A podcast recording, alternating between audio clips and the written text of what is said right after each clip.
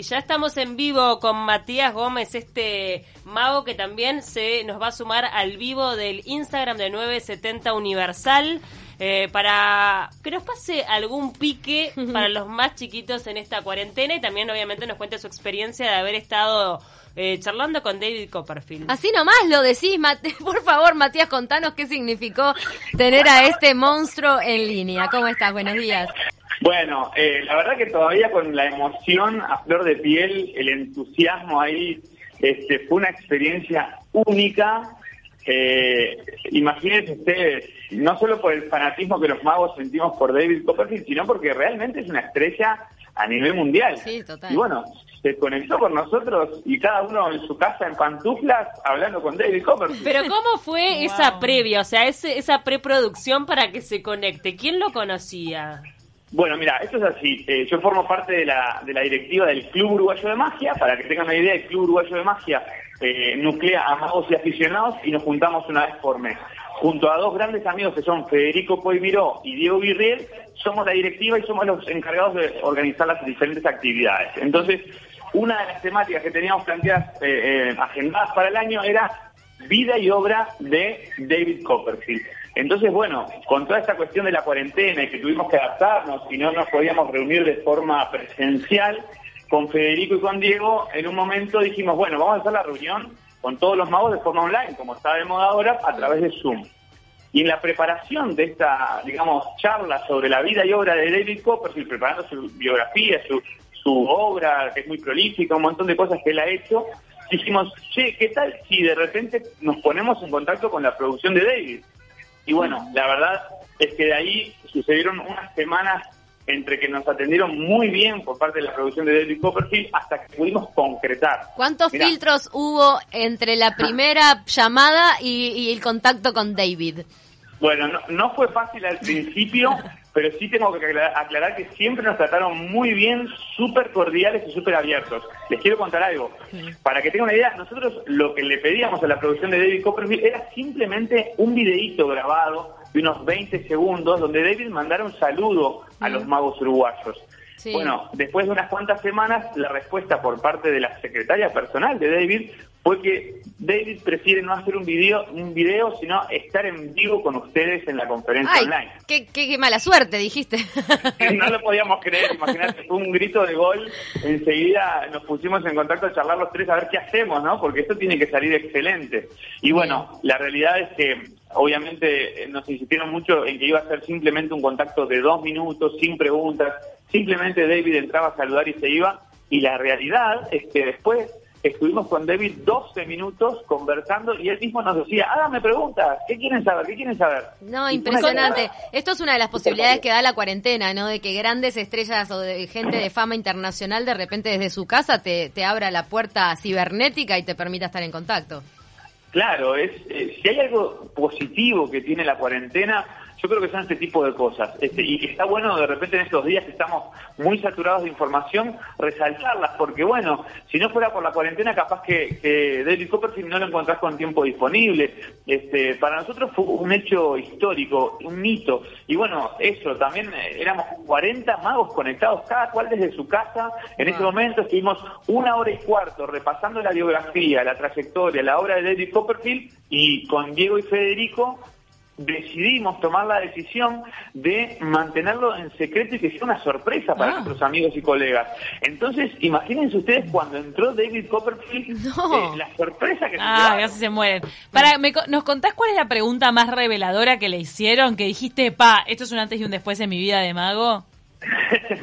bueno, hay, hay un montón, imagínate, son 12 minutos de charlas entre magos, hay secretos que debemos mantener. Me imagino. Pero, no es el mago enmascarado. Bueno, este, pero ¿eh? me podés poner un titular, simplemente el titular de me revelo tal y no decís cómo lo reveló. Obvio, obvio. Mira, teníamos muchas preguntas para hacerle y bueno, fuimos dosificando y la verdad es que no esperábamos que fuera en tono de entrevista esto. Nos habían aclarado muchísimo que iba a ser un saludo nada más y, no esperábamos que él nos pidiera que le hiciéramos preguntas. Pero una pregunta que, que, todos los magos eh, es un dato que queremos saber, les cuento al margen, de Nico Profil es una persona multimillonaria que ha hecho un montón de cosas por la magia. Entre las cosas que ha hecho, eh, ha hecho un museo, que es un museo personal, que él lo acopia en un lugar de su casa, es muy grande, y Para que tengan una idea, en ese museo él tiene todo el material original de Harry Houdini, el mago épico Ah, de los wow. Estados Unidos. Y tiene Wow. un montón de material de otros magazos que de repente no son tan conocidos, pero son magazos en fin, y lo tiene todo, todo ahí acopiado en su museo personal. Hoy, Ese museo hoy personal- Copperfield tiene 63 años, pero fue admitido entre en, en la Sociedad Estadounidense de Magos a, a los 12, fue el más jovencito. Voy tirando esa, esa data por si hay gente que no sabe Sí, un poco de la trayectoria de este hombre que tiene más de 10 recordines. Y es de los primeros que voló en televisión. No, Él- él claro. se elevaba del piso y volaba arriba del público. O sea, la gente piraba con y, ese y show. que logró que No, sea mucho más popular la magia, o sea, acercó la magia a- a- al común de la gente a través de la pantalla. Claro, la llevó a la tele de una forma muy buena, muy elevada, eh, generó, o sea, llevó la magia muchos escalones por encima de lo que se venía haciendo y tiene toda su fama y su trayectoria está basada en el trabajo, es un gran trabajador, es un artista muy bueno, pero además que es muy trabajador, súper perfeccionista. Este, ha hecho muchísimas cosas. A los 12 años eh, fue como que lo aceptaron en la Sociedad de Magos de Estados Unidos y además ya se publicaba en una enciclopedia que se llama Tarbel, que es el, básico que tenés que tener si sos mago. A los 12 años ya había un juego de magia de él publicado en esa enciclopedia. Eh, pero bueno, básicamente la pregunta que le hicimos fue lo del museo, que es que todos los magos queremos saber cuándo lo va a abrir al público, porque al día de hoy ese museo solo se lo muestra a amigos y a gente muy allegada a él que de repente hace una visita de recorrido rápido. Pero bueno, todos los magos queremos que, que se pueda acceder de forma libre. Así que le hicimos esa pregunta Qué y bueno, bueno. fue un- una maravilla para nosotros. Pero ya todo el mundo sabe cómo es que hacía para volar. Solamente decime sí o no. Ya sé que no me vas a decir cómo. Pero ¿Vos decís, los magos. Sí, ¿saben cómo Copperfield efecto. hacía para ¿No volar? sé la tanza? El, el efecto óptico, ¿cómo lo logra? El, el él vuela en serio, ¿eh? Vuela Ah, en serio. sí, sí. Tiene ese poder. Me No, encanta porque Matías, Matías, mira que te corto, eh. son meses y años No, preparando no, un truco de ilusión, todos Sí, los detalles, sí. es casi que una obra de ingeniería te va a tirar el No, pique. pero estoy Pero diciendo pará, para- los no. yogis levitan. ¿Por qué David Copperfield no puede Me volar? estoy preguntando, tipo, si los ilusionistas saben Sí. cómo David Copperfield volaba. ¿Es un sí o no? No es que me digas Sí, cómo. No, no, no, obviamente sí, Se sabemos sabe. porque a eso nos dedicamos, a estudiar nuestro arte. Obviamente es siempre puertas para adentro, nos basamos muchísimo en el secreto como pilar de Pero nuestro los arte, demás, pero los sí, demás ilusionistas pueden volar como David Copperfield. No porque es como alguien le puede pegar a la pelota igual que Messi Ah, y es difícil. es- es difícil. Claro, tenés que tener Ah, habilidad. Además de es presupuesto, habilidad. ¿no? Te tienen que auspiciar para hacer ese tipo ¿Es de... un tema de habilidad o de presupuesto? Con esto me muero porque, perdón, a mí me marcó la vida de Perdón, Matías, nos tenemos que ir al flash informativo a las 11 en punto de la mañana, pero te invitamos a que te quedes ahí porque queremos un piquecito para la cuarentena para los niños y queremos que nos respondas esta, esta. ¿es cuestión de habilidad o de presupuesto? Para, y además se nos, se nos cortó el Instagram de 970 Universal, eh, o sea, la llamada en vivo contigo, así que Sí. vamos a acomodarla para que la gente también pueda ver algo de magia, la gente que está siguiéndonos por las redes. Vamos a retomar el contacto Buenísimo. contigo. Ya venimos. Seguimos en Taquito y ya lo tenemos allí a Matías conectado al Instagram de 970 Universal. Bueno, teníamos dos, dos desafíos para después de la tanda. Sí. Uno era la pregunta, que en realidad solamente la puedes contar, con- eh, contestar concisa. Con una palabra. Con una palabra, A una ver. frase, no tenés que revelar mucho. Pero es que lo de volar por encima del público o la clásica volada de David Copperfield, eh, que es uno de los puntos de la conversación que quizás tuvieron cuando tuviste ese contacto en vivo con él, con los magos uruguayos. ¿Es un tema de habilidad o de presupuesto? Bueno, es de ambas, te diría yo. Es, es difícil, obviamente, poder desarrollar... Tiempo de entrenamiento.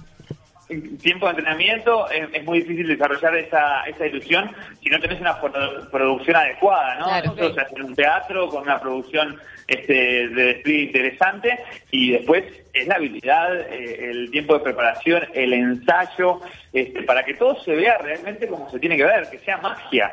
Claro. Eh, es como eso, aquellos que dicen lo, lo difícil es hacerlo simple. Mm. Bueno, es un poco eso, para que después la gente pueda disfrutar y ver a una persona volando en escena, eh, hubo muchísimo trabajo invisible antes para que eso se vuelva algo simple y disfrutable. Matías, este, quiero que me tires eh, también rápidamente algún tip, algún librito, alguna cosa para que los padres podamos este, tener en esta cuarentena como un aliado y que podamos hacer algún truquito de magia para entretener a los más peques. ¿Cómo no? Bueno, eh, yo siempre recomiendo, primero que nada, la- las cajas de magia, que es con la que la mayoría, la gran mayoría de los magos empezamos, que son las cajas de magia que ustedes ven en las jugueterías, Sí, en los yo tuve. Esas son, son geniales. Este, a veces la gente eh, subestima esas cajas de magia, pero la verdad que tienen material excelente. Eh, yo empecé a los ocho años con una caja de esas.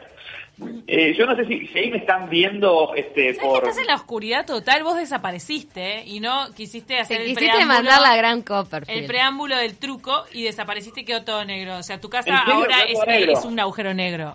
Ay, hice más y desaparecí. No sé, me voy a volver a conectar, pero si pongo a abandonar me parece que voy a mandar macana. Así que eh, le- le- les pre- pretendía mostrar un juego de magia por la camarita. Ahora no sé si quieren este, ¿Por que qué nos habrá quedado todo oscuro? A ver, fíjate en tu Instagram. Porque la magia se defiende a sí misma. Te enmascaraste. porque voy a- debe ser porque voy a revelar un juego de magia, un secreto. Instagram se entera. Ah. Yo a, ustedes las veo congeladas, pero veo mi camarita, no veo negro. Nosotros Este, te no vemos congelado a ti. Ahora Oh. sí, me parece. Acá me reapareciste. Ah, bueno, Estás ahí. Sí. ¿Estoy moviendo las manos? Estás, eh, no, todavía se ve que tiene cierto delay. Acá te está saludando alguien que se llama Claudio Baronio, capaz que es un amigo tuyo, por eso dice, hola, soy Claudio Sí. Baronio.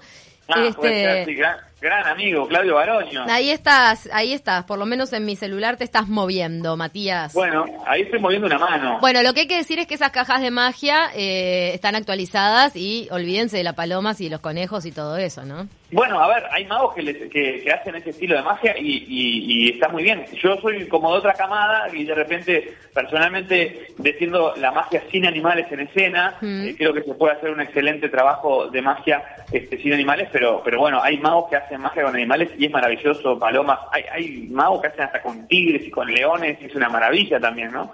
O sea que este, la magia va evolucionando este, y bueno, vamos eh, avanzando junto con ella. Contame, a ver si me perdieron ahí y quieren que hagamos un juego de magia o les sigo contando esta experiencia con David Copperfield que fue una maravilla. Ay, qué lástima, si no te vemos no podemos hacer el juego. Yo, eh, Claro. supuestamente te estaríamos viendo. Ha- Hagámoslo como si te estuviéramos viendo, de Pero- repente escribiendo bastante. Claro, Eva, sin olvidarnos que también estamos saliendo por radio, ¿no? Por la 970 Claro, Universal. claro. Hay Hay gente que es un no- doble desafío. Tenés que intentar Hay gente que, que de la repente- gente eh, lo, lo esté escuchando, lo entienda y que la gente que lo esté viendo también lo pueda disfrutar. ¿Te animás? Porque hay gente que está manejando, escuchándonos, imagínate. Dale. En este momento estoy haciendo aparecer un elefante.